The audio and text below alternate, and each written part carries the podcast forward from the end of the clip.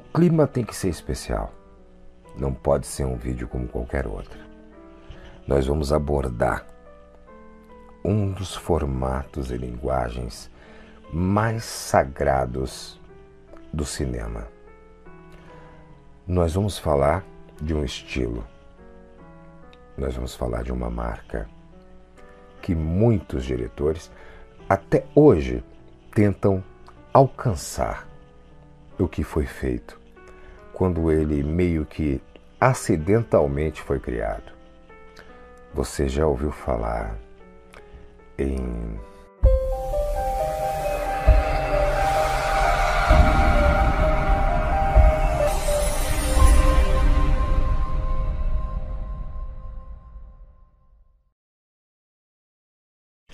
Eu estou com o imenso prazer de trazer para você nesse vídeo, inclusive está aqui embaixo, tá? Está o e-mail para que você possa participar dessa promoção da Versátil DVD Home Video, que eu vou mostrar depois no final do vídeo como é que funciona. Mas vamos falar do cinema noir francês. O cinema noir ele foi criado aproximadamente na década de 40. E por que, que esse nome foi dado para ele? Simplesmente porque um crítico, quando acabou de ver o primeiro filme, Nico Franco, era o nome do crítico, perguntaram para ele o que, que você achou. E ele disse que o filme era muito noir, que significava nada mais, nada menos do que escuro. Como surgiu esse gênero? Vou contar para vocês. A maior parte dos diretores do cinema de Hollywood eram europeus, inclusive oriundos do expressionismo alemão. Acabou o nazismo, os caras se mandaram, entre eles Fritz Lang, e foram para os Estados Unidos. E trouxeram na bagagem toda a referência, toda a técnica que eles haviam desenvolvido no expressionismo alemão. Um grande clássico do expressionismo alemão, o vampiro M o Vampiro de Düsseldorf, com Peter Lorre. Filme fantástico. Quem não assistiu, assista. Também é lançamento da Versátil. Quando eles trouxeram essa temática, por que, que eles começaram a realizar esse tipo de filme em preto e branco, produções aparentemente muito baratas, com poucos personagens? Por que, que eles fizeram isso? Simples. Eles estavam contratados na grande indústria e tinham a necessidade de desenvolver um trabalho com caráter e conceito 100% artísticos. O que, que eles faziam?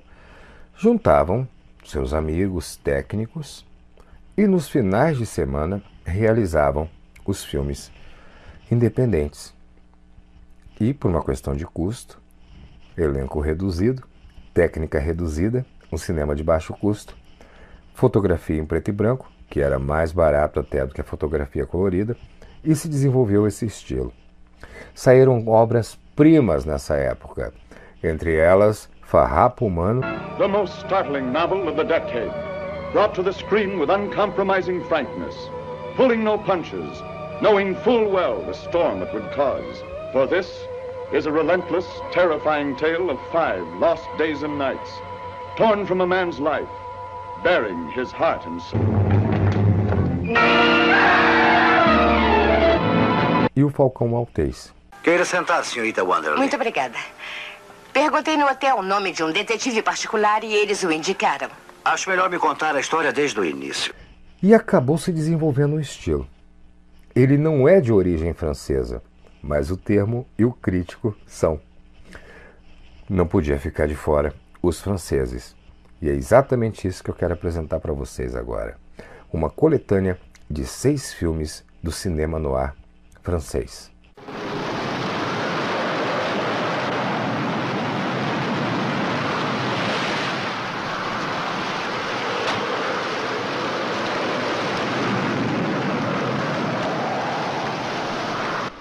Expresso para Bordeaux, direção do Jean-Pierre Melville, com o grande astro Alain Delon, que foi considerado naquela época um dos homens mais belos do mundo, além de ser um excelente ator.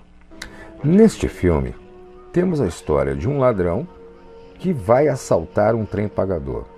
Só que, por ironia do destino, ele vai bater de frente com o policial que por acaso é seu amigo. É um filme de baixo orçamento, mas que não deixa a desejar para nenhuma produção hollywoodiana. Por falar em produção hollywoodiana, antes de anunciar o próximo filme da Versátil, vocês sabiam que o estilo noir foi adotado depois na ficção científica e criou o estilo cyberpunk que temos em Blade Runner, o caçador de androides? Pois é. Fantástico Blade Runner. E ainda mais com a trilha do Vangelis.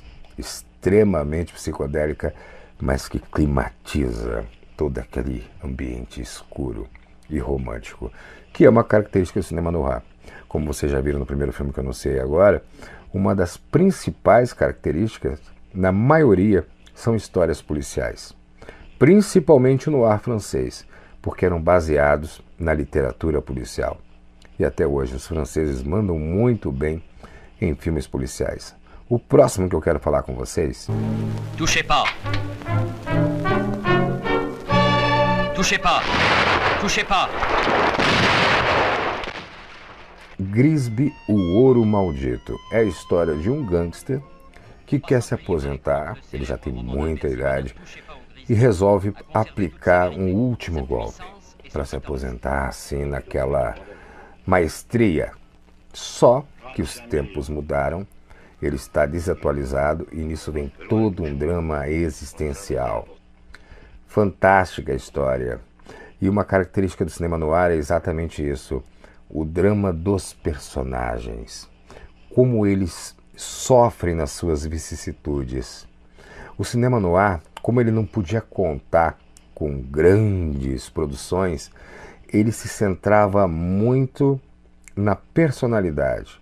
Ele se centrava muito na psique dos personagens, nas suas angústias, sempre acompanhado, óbvio, de uma trilha sonora ímpar, fantástica, para dar exatamente todo o clima. Como eu disse antes para vocês no Blade Runner. O que seria do Blade Runner sem a trilha do Vangelis, não é verdade? Vamos ver agora.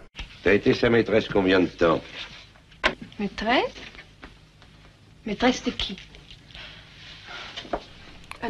Vício Maldito. Vício Maldito, inclusive, teve uma refilmagem com Jack Lemmon. É aquela história clássica de paixão entre um detetive e uma mulher misteriosa.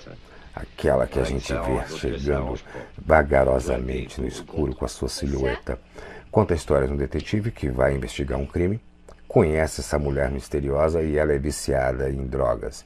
E ele acaba se viciando junto com ela. Ele fica naquela dualidade, naquele drama existencial da lei e do vício e ao mesmo tempo tendo que desvendar toda a trama e que essa mulher tem uma chave dentro de toda a história. Não perca vício maldito, que não é melhor nem pior, fica na altura. Jacques do... Imbert, filature en tout genre. Liliane, une jeune comédienne qui a déjà tout joué. Les sincères et les fourbes. Como Fera Encurralada, de Claude Sautet, com Jean-Paul Belmondo, que é um ator francês que marcou, fez história pela sua feiura, mas ao mesmo tempo essa feiura virou um estilo de beleza, porque ele sempre fazia aquele papel do policial. Nesse filme ainda é um pouquinho diferente. Ele conta a história de um fugitivo que tenta entrar clandestinamente na França, fugindo das autoridades.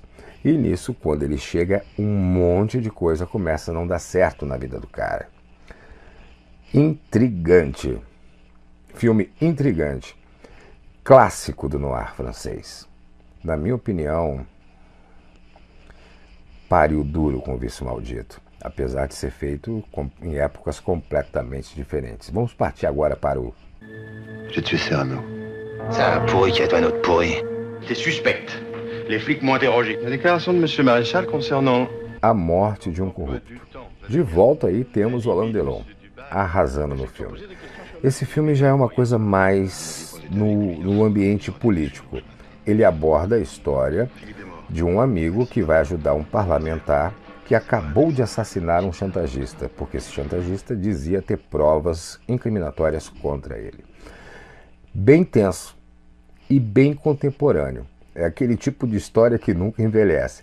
Tu vai assistir A Morte de um Corrupto e você vai fazer relação com algum país aí da América Latina, com certeza. Não perca esse, esse é fantástico. Vamos partir agora.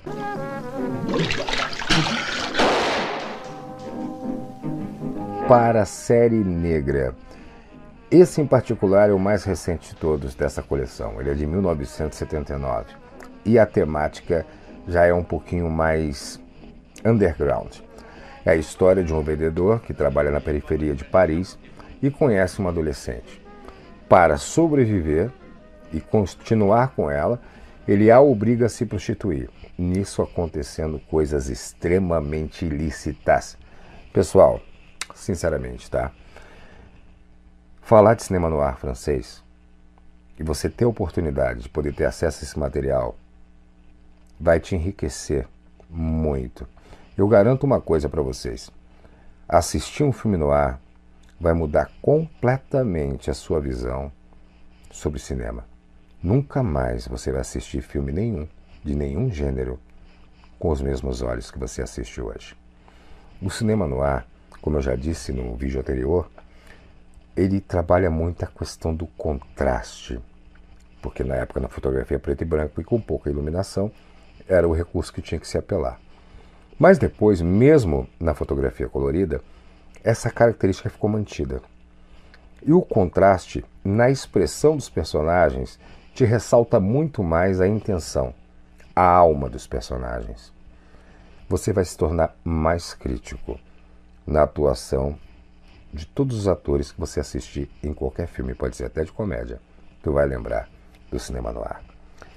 Vou explicar para vocês agora como é que funciona a promoção. Vocês estão vendo aí no vídeo esse box maravilhoso com esses seis títulos que eu acabei de mostrar aqui para vocês.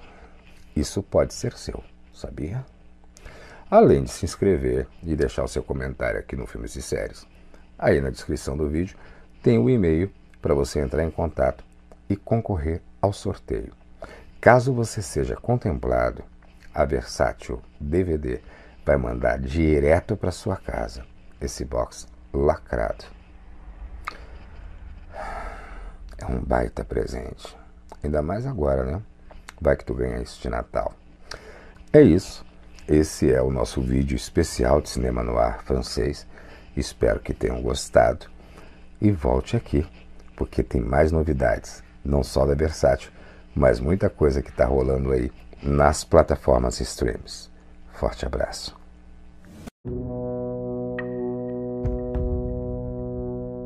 Oi, vamos lá. Auxílio emergencial do governo. Desculpa a boca torta, mas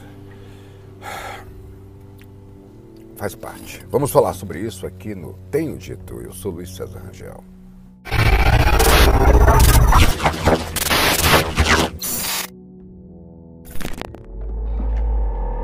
O presidente da República agora está estudando a possibilidade de ter a quinta parcela do auxílio emergencial. Auxílio esse polêmico, porque o presidente queria que ele tivesse o valor de 200 reais. Muitos acreditam que é por causa da nova nota. Não tem nada a ver uma coisa com a outra, né? Memes à parte, brincadeiras à parte.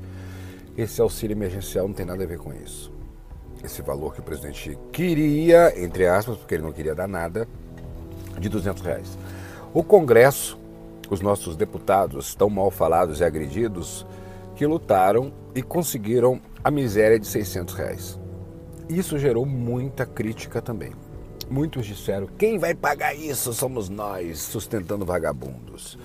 Quando na verdade esse auxílio teria que ser um valor muito mais alto. E quem paga isso realmente somos nós, todos nós e já pagamos muitas vezes. Esse dinheiro é dado ao governo através de impostos por séculos. Faz parte da nossa economia, faz parte do nosso tesouro. Esse dinheiro é nosso.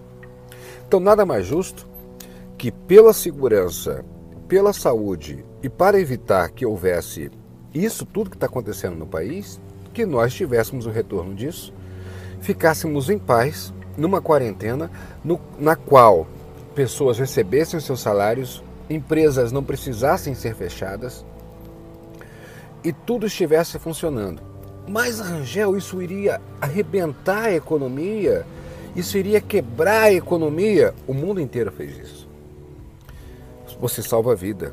Não existe economia sem força de trabalho, não existe economia sem pessoas de pé. Não existe economia se você sobrecarrega a saúde. Então todo mundo vivo luta e continua trabalhando, a economia se recupera.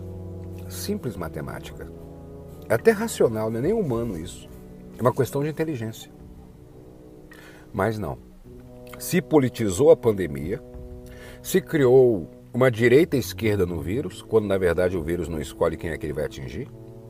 Pessoas que fazem parte do grupo de risco sobrevivem, pessoas que são saudáveis morrem, pessoas mais idosas sobrevivem, pessoas mais jovens morrem. Ele não escolhe raça, ele não escolhe sexo, quer dizer, até escolhe, parece que ele afeta mais homens do que mulheres. E agora a gente ultrapassou os 100 mil. Já chegamos aos três dígitos tão temidos. E mais de 3 milhões de infectados. E mesmo assim continuam as fake news nos grupos de WhatsApp dizendo que os óbitos são do coração, que os óbitos são de tiro, que os óbitos são de unha encravada e não são de coronavírus. Resolveu matar todo mundo do coração, resolveu matar todo mundo de tiro, resolveu matar todo mundo de, de unha encravada, né? Para mentir que é coronavírus. Com a farsa de que cada morto ganha não sei quanto hospital que a pessoa morreu, que não é verdade isso também.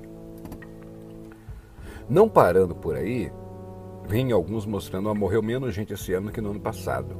Sim, tivemos menos acidente de carro, tivemos menos tiroteios na rua, menos assaltos, morreu menos pessoas.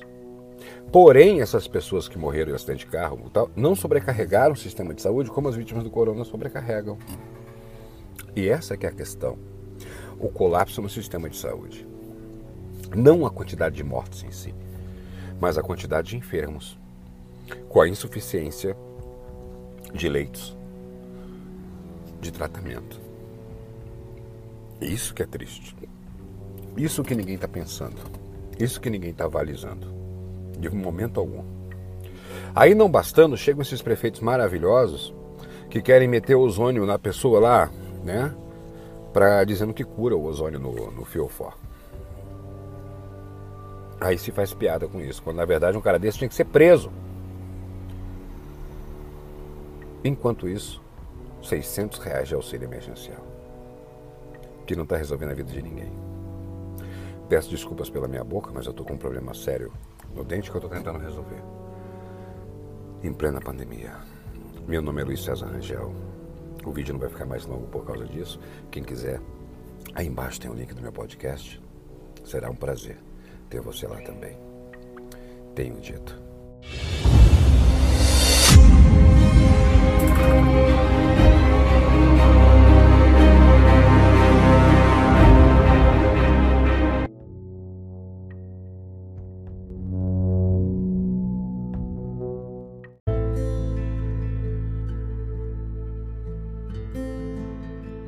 Segundo domingo de agosto de 2020, Dia dos Pais. O que, que eu posso falar do Dia dos Pais? Eu sou Luiz César Rangel e você está no Tenho Dito.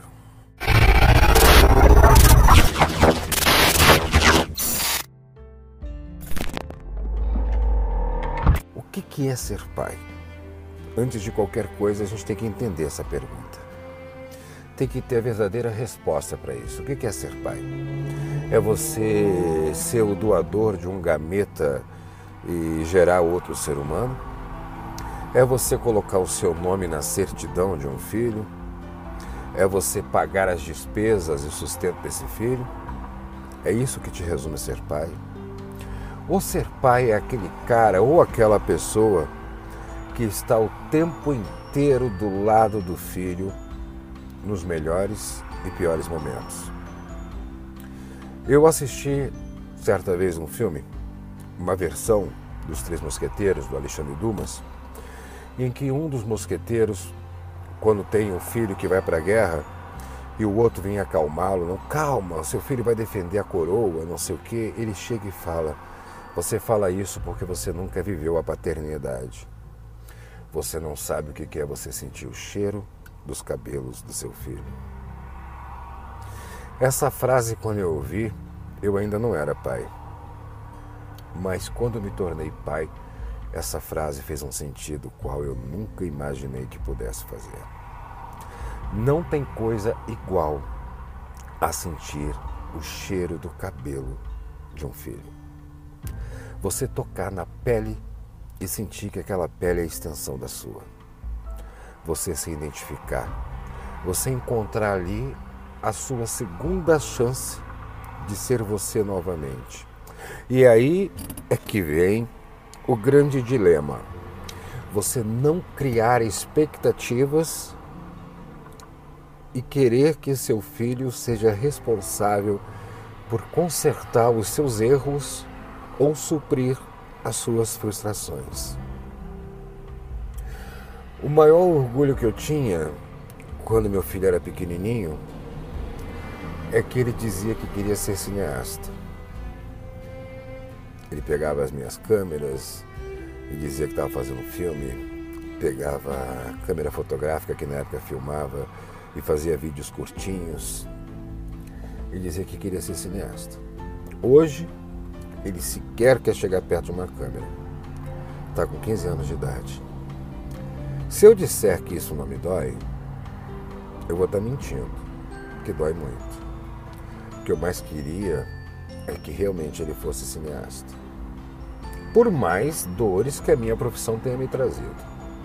E por mais dores que a minha profissão ainda me tragam, e que eu sei que me trarão.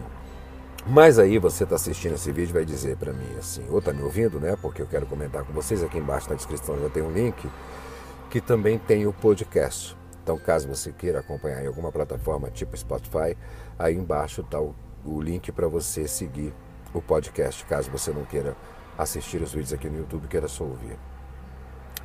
Aí você que está aí agora, do outro lado, deve estar tá pensando, tá, você queria que ele fosse cineasta para que ele tivesse o sucesso que você não teve, e isso de certa forma traria uma cobrança ou frustração sua por ele não ter atingido o que você não atingiu e você esperava que ele viesse atingir. Talvez você esteja certo. Talvez você tenha certeza, tenha razão, desculpe, no que você está dizendo. Talvez pudesse ser isso. Não sei, eu não me sinto à vontade para concluir se realmente pudesse ser isso. Até porque eu, como cineasta, eu posso não estar satisfeito financeiramente. Eu posso não estar satisfeito num todo como a minha categoria e classe é vista no Brasil. Mas eu estou realizado por tudo que eu fiz até hoje. Não me considero ainda aposentado, mas eu olho para toda a minha trajetória e os meus trabalhos e eu tenho orgulho de todos eles. Não sou frustrado como profissional. Sou sim, sem sucesso financeiro na minha carreira, como muitos outros. Isso aí já não é uma coisa que se atribui a mim. Isso aí é uma questão nacional. Mas voltando a ser pai, Aí eu vejo meu filho hoje totalmente inclinado para a informática e com um talento ímpar na informática. Aí eu vejo que o que eu tenho que fazer, e de peito aberto, é apoiá-lo em toda e qualquer profissão que ele venha escolher ou atividade. Até porque eu não posso esquecer o que me moveu a minha escolha, que é fazer o que eu gostava de fazer. Então, se realmente eu vejo meu filho como minha continuidade, eu tenho que ceder a ele não os meus sonhos e as minhas frustrações, mas o que eu realmente sei por vivência e experiência que é bom. E não tem coisa melhor do que a sua liberdade. Não tem coisa melhor do que você ter plena consciência do que faz alguém feliz. E cabe a mim, como quero que meu filho tenha os acertos que eu não tive e realize as coisas que eu ainda não realizei, que ele seja pleno e feliz. E para isso, eu tenho que estar ali ao lado dele sempre, orientando, passando a ele o que eu sei da vida, entendendo as rejeições dele em relação aos meus ensinamentos e pensamentos, afinal de contas, a gente já foi assim também, né? e a gente não pode esquecer os conflitos de gerações, os estímulos e influências externas e temos que estar atualizados para poder acompanhar e não nos distanciar desta geração. Então, ser pai é você estar presente em todos os sentidos, é você estar abraçado e sentindo o cheiro do seu filho. Então, acompanhe, se atualize, esteja por dentro, interaja, não na posição de um fiscalizador, mas abra sua mente, esteja presente.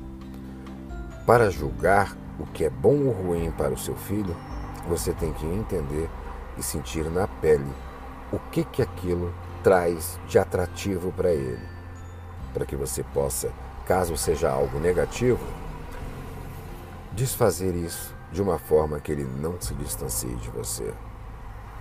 Então, hoje, nesse Dia dos Pais, apesar de terem muitos homens que não colocam os seus nomes nas certidões, apesar de terem muitos homens que sequer sabem o que é sentir o cheiro do seu filho, apesar de ter muitos homens que nunca esteve presente com o filho, apesar de ter muitos homens que não são homens e querem criticar uma campanha publicitária da Natura, porque acham que ser homem é possuir determinado órgão, mas não se resume só nisso.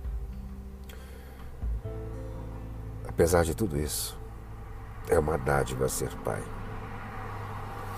Eu não tenho um único dia de paz depois que meu filho nasceu, porque é sempre a preocupação de prepará-lo para o mundo, querer saber o que que espera, o que que ele vai ter. Nunca mais eu tive um dia de paz e de tranquilidade. Mas poder abraçar e sentir o cheiro do cabelo dele compensa tudo isso. Tenho dito.